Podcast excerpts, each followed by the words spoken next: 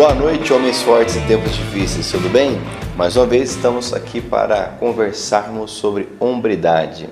E nesta noite eu quero conversar sobre analfabetismo bíblico, o que vem a ser isto, e realmente entender a importância do conhecimento e da prática da palavra de Deus em nossas vidas. Eu já começo com a frase é, que, é, inicial de todo o nosso encontro, que é: Eu tenho a convicção, eu sei que esta boa obra que o Senhor começou na tua vida, Ele vai concluir até o dia de Cristo Jesus. Beleza?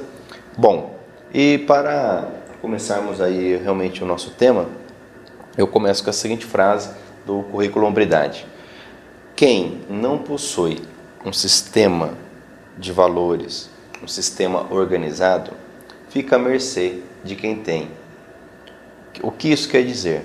Que nós, como homens, precisamos ter um sistema de pensamento, de valores e princípios, de tal forma organizado que consigamos viver, impor é, e, como líderes, influenciar. Porque senão, automaticamente, nós seremos influenciados e subjugados. Logicamente que quando nós falamos disto, estamos cientes da necessidade que nós temos de é, compartilhar, aprender com outras pessoas, buscar realmente é, orientação, principalmente daqueles que estão aí em alguns, degra alguns degraus acima é, de nós. Porém, eu tenho que partir da premissa de um pensamento organizado, de um conhecimento, uma base para que eu não fique à mercê, para que eu não fique é, é, debaixo de uma influência é, é da mídia, de outras pessoas, é, de tal forma que eu consiga realmente é, viver o meu chamado em Cristo Jesus. Isso passa pelo conhecimento da palavra de Deus. O analfabetismo, ele é terrível. Uma pessoa que não teve oportunidade ou não quis aprender a ler, é, é, tem uma limitação, é até difícil mensurar o tamanho é, da, da limitação. Porém, quando nós falamos no contexto cristão, bíblico, o desconhecimento é ainda mais é, impactante, porque nós estamos falando de valores eternos, estamos falando de princípios eternos que influenciam a nossa vida agora e continuarão a influenciar mesmo depois de passarmos por esse contexto. E nós corremos o risco de cair em alguns chavões, algumas ideias, algumas práticas que nos impedem de conhecer a palavra do Senhor. Eu não estou nem falando de não crermos na palavra de Deus.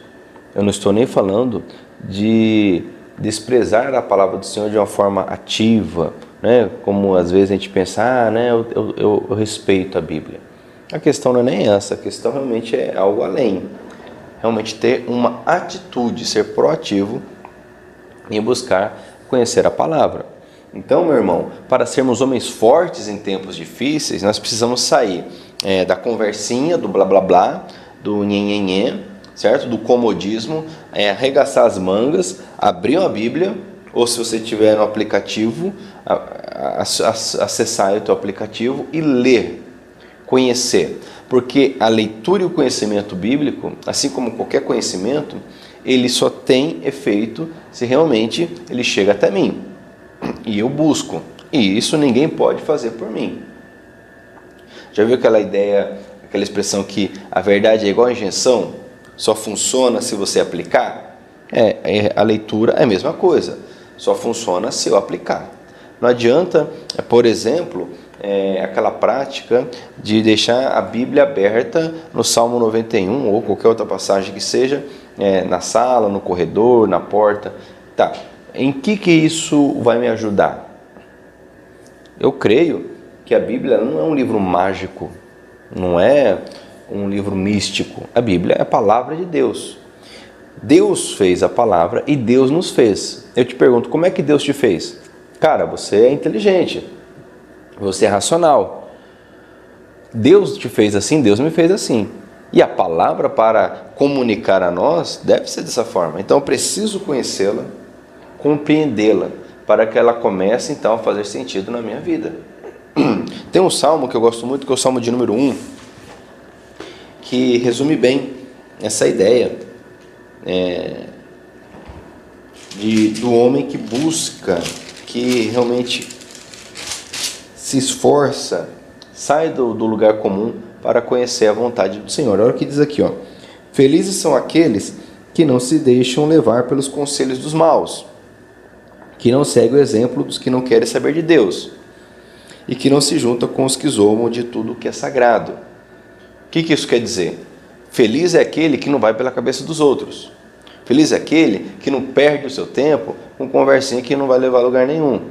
Feliz é aquele que tem uma postura, uma posição que onde ele chega, os caras mudam a conversa. Por que, que muda a conversa? Porque sabe com quem está falando.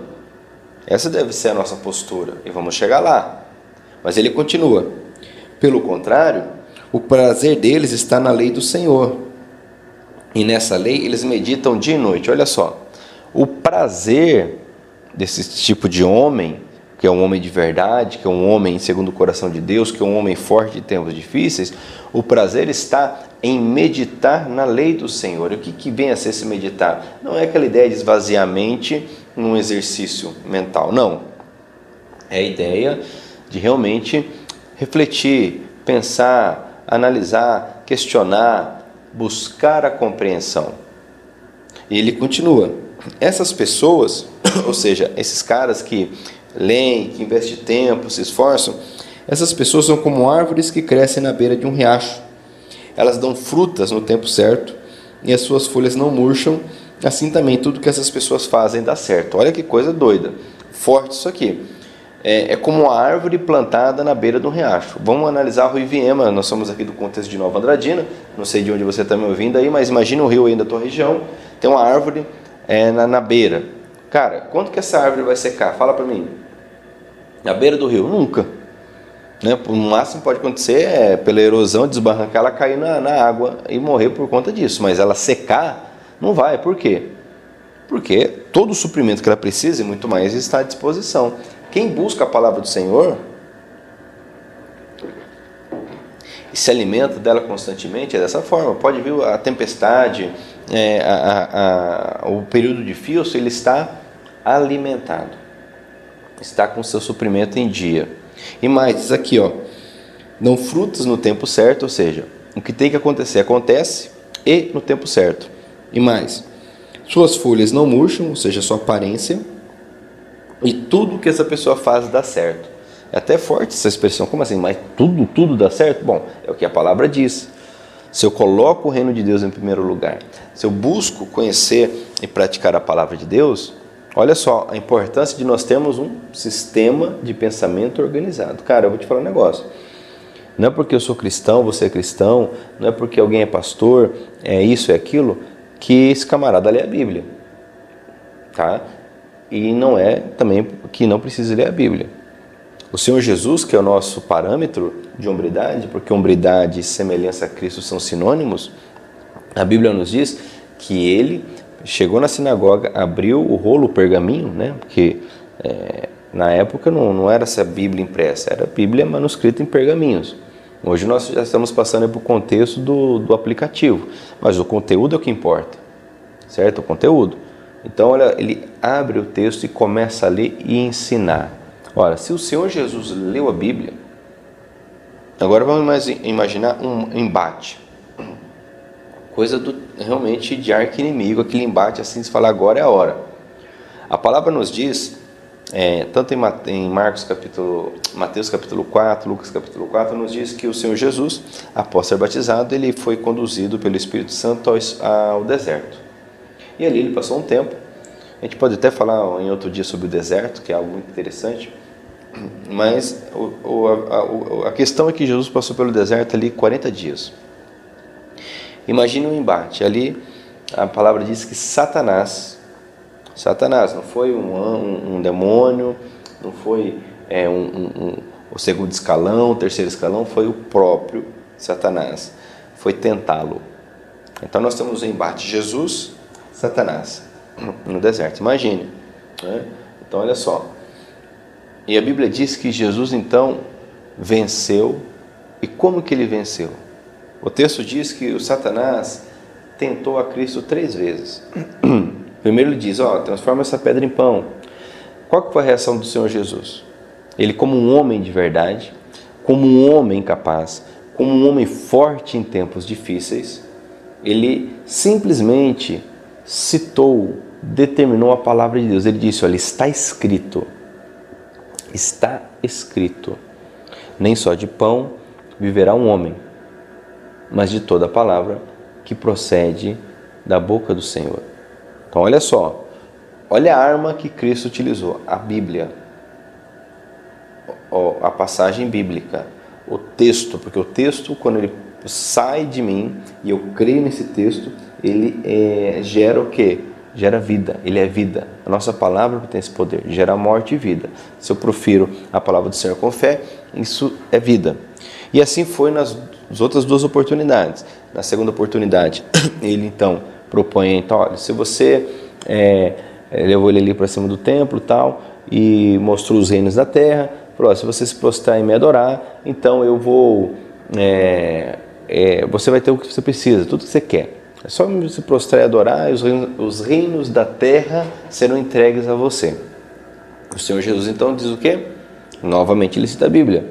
Somente ao Senhor teu Deus adorarás. Está escrito: somente ao Senhor teu Deus adorarás, somente a Ele prestará culto. Certo? Depois ele, ainda em cima do templo, ele fala: Olha, se joga daí, porque está escrito. Olha só, presta atenção, cara. O diabo ele é pilantra. Se tem um cara que é pilantra, é, é, é, é Satanás. Você, você conhece o Coringa, né? O inimigo do Batman. Então você sabe que o Coringa, o cara é pilantra no nível hard, né? Satanás é pior. Satanás então ele fala o seguinte: Tá, Jesus, já entendi que você crê na Bíblia, que você declara a Bíblia. Então fala o seguinte, ó. Na Bíblia está escrito. Olha só, Satanás está na Bíblia para Jesus. Ele fala: está escrito. Ó, Pode pular daqui porque está escrito que se você pular, os anjos vão te segurar e nem o mal vai te alcançar. E aí? Inclusive isso está no Salmo 91, que muita gente deixa aberto, né? Olha que interessante. Mas, que, que, ah, mas Jesus então, ele cita, declara a Bíblia também.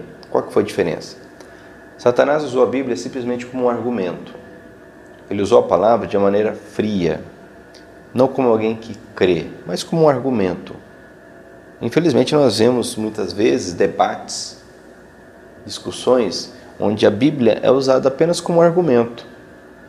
Ganha quem sabe mais, quem conhece mais o contexto bíblico.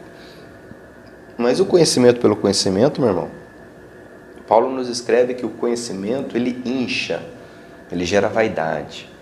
Sabe o cara que conhece, só que aí aquilo se torna uma vaidade, algo que realmente não é legal. É diferente quando você troca ideia com alguém, o cara é enciclopédia, o cara conhece tal e sabe, mas é aquela coisa humilde, quer compartilhar, quer estar junto, quer explicar. Então, Jesus ele cita a palavra com autoridade. Ele diz: "É, realmente. Porém também está escrito: Não tentarás o Senhor teu Deus. E diz a palavra então que Satanás foi obrigado a se retirar. Então pensa comigo. No maior embate, né, quem acompanhou aí a, a, a, universo cinematográfico da Marvel viu que eh, fechou ali o ciclo com a, a, a, questão das joias do infinito, com o embate entre o Thanos e os Vingadores. Aquele embate ali realmente que é, era o tudo ou nada, era o momento de realmente mostrar quem era quem ali. Tanto é que tivemos alguns sacrifícios, algumas, algumas reviravoltas, mas eh, pensa aquele embate ali. Agora estou falando de algo muito maior, cósmico, assim, fora da nossa compreensão. Cristo e Satanás. E Cristo não usou nenhum tipo de poder é, transcendental, não chamou anjo, arcanjo, querubim, serafim para lutar por ele, não houve uma guerra entre exércitos. Jesus simplesmente citou a palavra. Isso nos mostra, meu irmão, que a palavra, conforme está escrito lá em Hebreus, ela é espada. Ela é nossa arma. Ela é a arma de um homem forte em tempos difíceis para ser fortalecido, consolado e para consolar, para atacar quando o inimigo vem contra ele. Quando o inimigo vier contra você, cite a palavra a ele. Mas aí vem aquela questão, mas eu não sei a palavra. Aí é o problema do analfabetismo bíblico. Aí realmente é difícil. Se você não tem um, um, um, conhecimento, não tem a palavra dentro de você, então te digo o seguinte: comece hoje. Comece agora, segunda-feira, né? Normalmente as pessoas têm é, a mania de querer começar as coisas na segunda-feira. Muito embora eu sempre digo que Deus não é dieta para a gente começar na segunda, porque as pessoas falam: ah, não, segunda-feira eu começo, né? Eu vou ler, eu vou... não. Comece hoje. Pega a Bíblia, começa a ler. Tá? Mas não vai fazer aquela coisa de adivinho, né? Ah, já viu o adivinho como é, que, como é que faz? Ele faz assim, né? Ah, preciso, Senhor, fala comigo e tal. E aí tá, pá, e abre um texto. Não, vai fazer sei que isso é loucura, ok? A Bíblia é racional, a Bíblia foi criada por Deus para nós. Então, pega um livro, te aconselhei, começa com o Evangelho de João, por exemplo, o Evangelho de Marcos. Pega um dos evangelhos, começa, cara, vai do início ao fim. Certo? Vai, vai lendo, vai analisando. Sempre tem alguém para você trocar ideia né, à tua disposição também. Comece, certo? Não espere, apenas comece, haja. Até postei algo esses dias na, no, no Instagram é, sobre essa questão do agir, né? mais ou menos assim. Né? O que, que é pior? Né? É a preguiça, é, é, o comodismo ou é simplesmente aquela ideia da pessoa ficar esperando o momento certo para agir? O que, que, é pior? Porque tem pessoas que são preguiçosas e nunca, nunca começam. Tem aqueles que são acomodados, estou bem e nunca começam. E tem aqueles também que quer fazer, mas fica naquela esperando o momento ideal para começar. E esse momento, lógico, nunca vai chegar. O momento ideal nunca vai chegar. Então comece, simplesmente comece. Beleza? Aqui ainda no, no, no livro, ele diz assim, ó, vou pegar aqui o analfabetismo bíblico que é o capítulo 9, estamos quase chegando aí no, no, no final do livro, né? Olha só, o conhecimento da palavra de Deus é uma fortaleza que nos protege contra o engano, a tentação, a acusação e até mesmo a perseguição. Então, olha só, uma fortaleza. Então, estamos falando de tempos difíceis. A palavra do Senhor é uma fortaleza que nos protege contra engano, traição, tentação, acusação e perseguição. Que se você observar, são situações, o engano, a traição, a tentação, a acusação e até mesmo a perseguição, são situações que fogem do nosso controle. São questões que surgem contra nós. Mas se eu estiver baseado, fundamentado na palavra, eu consigo romper, crescer e além. Tanto é que lá em Mateus capítulo 7, quando o Senhor Jesus ele conclui, ele começa o sermão da montanha no capítulo 5 e vai, né, trazendo ali princípios eternos e vai explicando, orientando durante, ao longo do capítulo 5, capítulo 6. No final do capítulo 7, ele conclui dizendo assim: O homem que ouve as minhas palavras e não as guarda, não as pratica, é semelhante alguém que constrói uma casa sobre a areia. Vindo a chuva, vindo a tempestade, vindo a tribulação, a casa desmorona, porque ela está sobre a areia. Perceba, é alguém que ouviu a palavra e não a praticou. Por quê? Não sei. É, ele não fala que o, o, motivo de não ter praticado. Se é porque não creu, se é porque deixou para depois, se é porque estava com preguiça, porque foi difícil, não interessa. E ele continua dizendo: porém, aquela pessoa, aquele homem, e aí é o teu caso, é o meu caso, em nome de Jesus, estamos juntos, não é verdade? Aquele homem que ouviu a palavra e aguardou, a praticou, este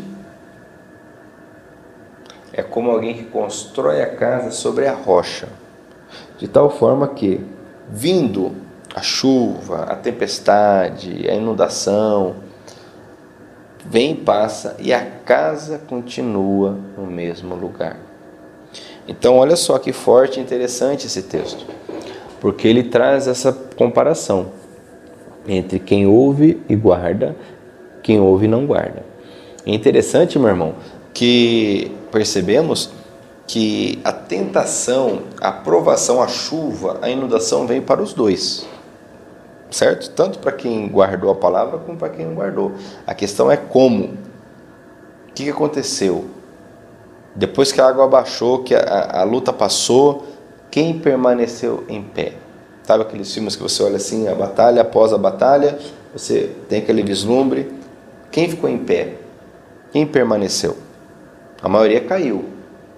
Para que você permaneça em pé, para que eu permaneça em pé, é necessário então nos firmarmos, nos fundamentarmos na palavra do Senhor. Ela é a lâmpada para os nossos pés.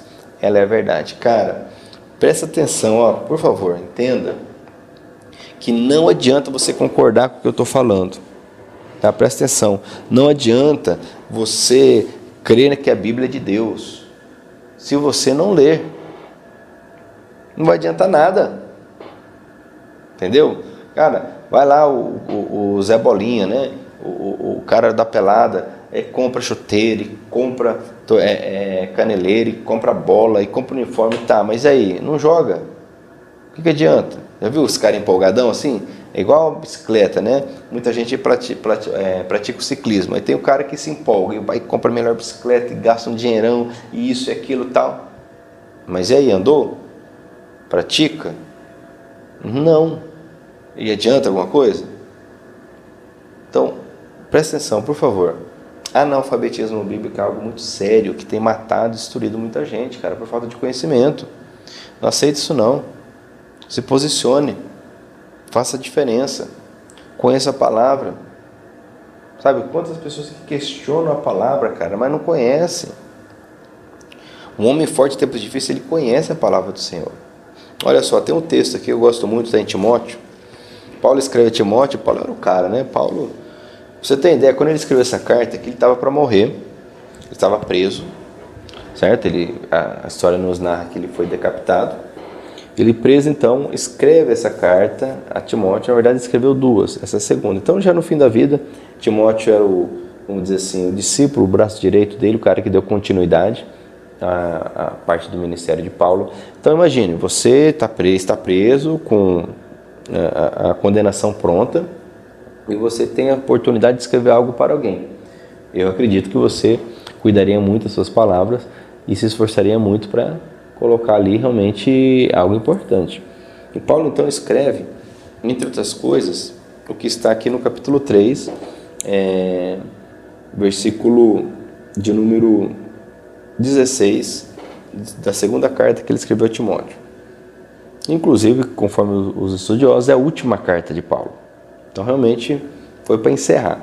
Então, ele diz aqui, ó: Pois toda a escritura sagrada é inspirada por Deus e é útil, olha só, para ensinar a verdade, condenar o erro, corrigir as faltas e ensinar a maneira certa de viver e isso para que o servo de Deus esteja completamente preparado e pronto para fazer todo tipo de boas ações. Cara, eu vou ler de novo. Ó. Então, a Escritura, toda a Escritura é inspirada, é útil, olha só, para ensinar a verdade, condenar o erro, corrigir as faltas, ensinar a maneira certa de viver. Você quer saber a maneira certa de viver? Você quer corrigir suas faltas? Cara, é, você, se você como eu, você é um cara que tá louco, cara, erra demais. Nós erramos muito. O que nos ajuda a corrigir nossas faltas é a palavra de Deus. Para corrigir as faltas, para condenar o erro. Olha só que interessante isso aqui. Em ensinar a maneira certa de viver. Existe uma maneira certa de viver. Eu vou aprender isso onde? somente na palavra do Senhor. Ninguém nasce sabendo, ninguém na... Esse é um erro que a gente comete de pensar que nós sabemos. E no que diz respeito às coisas espirituais, o cristianismo, nós temos esse mau hábito de achar que sabemos, certo? É a mesma coisa, cara, eu não sei nada de química. Eu vou chegar e vou. tô vendo dois caras conversar de química e chego lá querendo entrar no assunto. Cara, eu não sei química. Mas você reparou que quando se fala em Bíblia, em Deus, todo mundo sabe? Todo mundo dá um pitaco, todo mundo conhece, todo mundo sei o quê. Precisamos ter humildade para aprender a maneira certa de viver. Existe uma maneira certa de viver.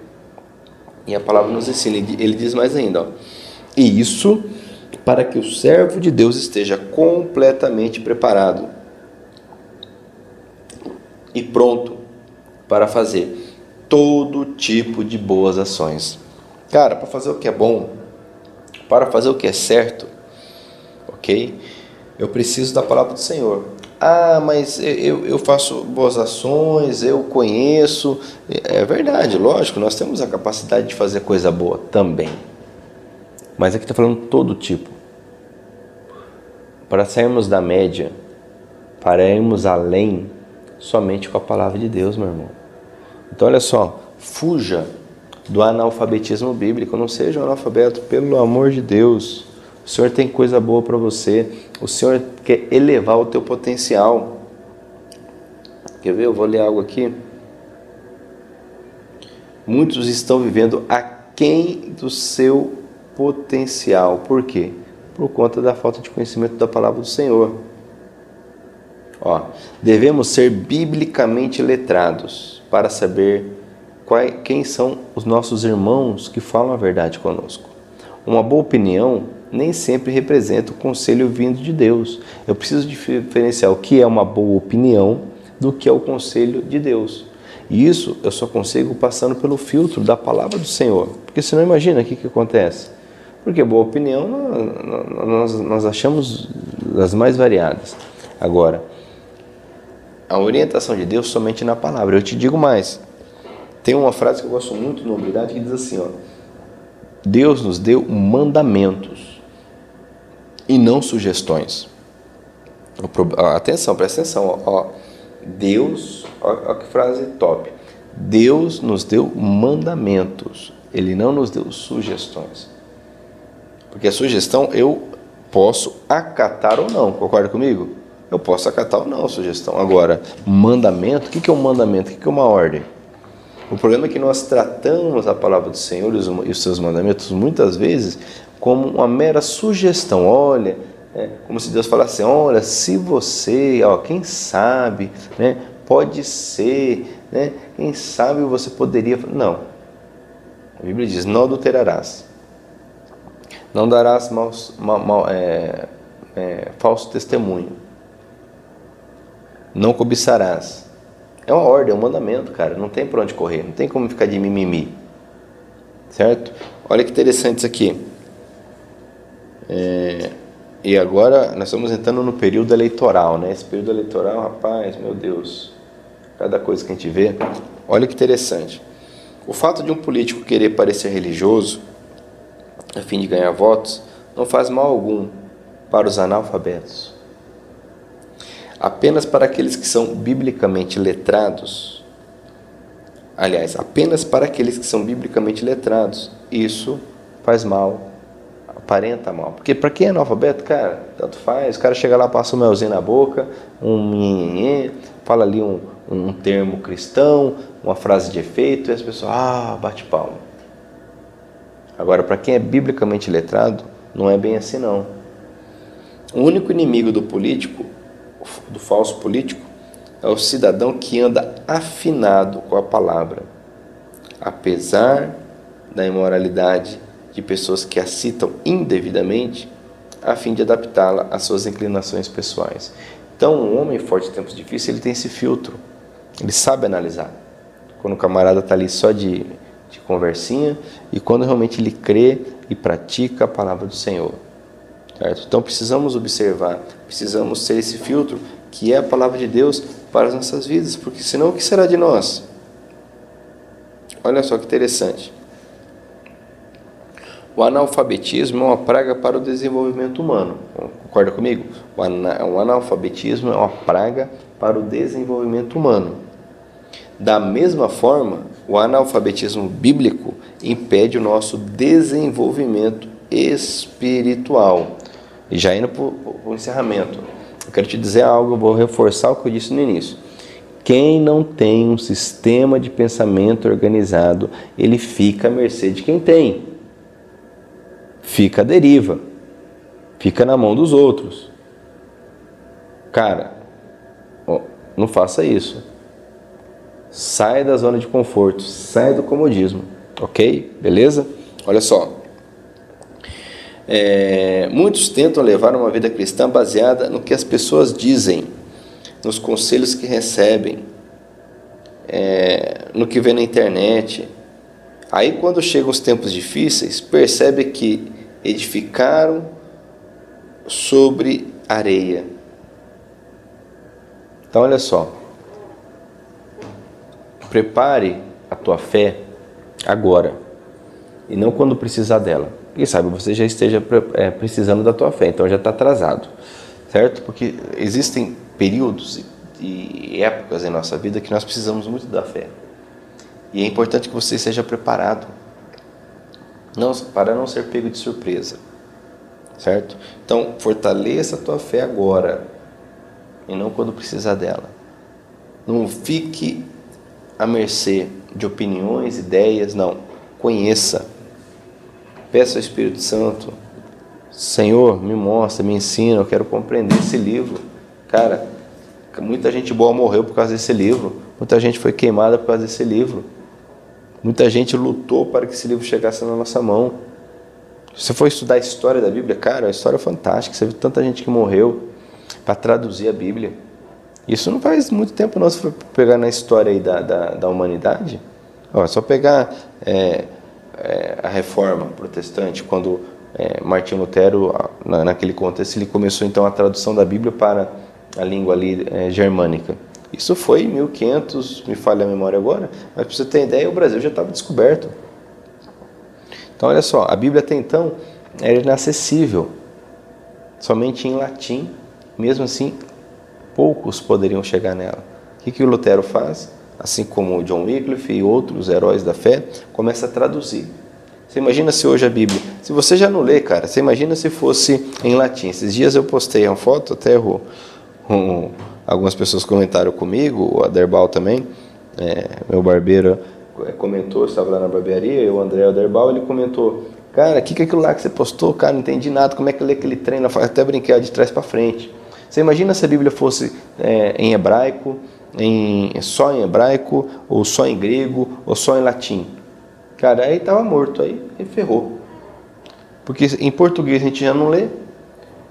Então, se você for estudar história, você vai perceber que homens morreram pra, simplesmente para poder traduzir a Bíblia, porque não se permitia nem sequer a tradução.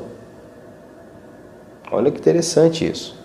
E para a gente agora ficar igual uns menininhos mimadinhos, ah, isso aqui eu não concordo, ah, porque isso aqui, ah, porque eu estou sem tempo. Ah, pelo amor de Deus, hein? Homens fortes em tempos difíceis. Chega, hoje acabou essa história de analfabetismo. Você vai começar a ler a Bíblia hoje, em nome de Jesus, ok? Anota aí, é, dá uma, fala um amém aí, um concorda, alguma coisa aí no, no bate-papo, no chat, escreve aí, compartilha essa palavra Bom, esse vídeo, vão para frente, vão para cima. Começa a ler, pega lá, vou te dar uma dica. Se você nunca leu nada, começa assim, ó. Pega lá o Evangelho de Marcos. O Evangelho de Marcos é top, ele é direto objetivo. Começa a ler, lê um capítulo de Marcos por dia.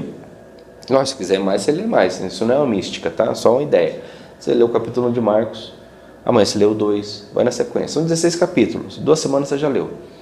E fora isso, pega um salmo para ler. Tá? Pega o salmo 1, depois o salmo 2, depois o salmo 3, depois o salmo 4 Terminou? Pega Provérbios, Provérbio 1, Provérbio 2, Provérbio 3. Cara, o que mais tem aí na, na internet é, é plano de leitura bíblica. Mas vai por esse que eu te falei que você já vai bem. Mas comece, certo? O difícil é começar.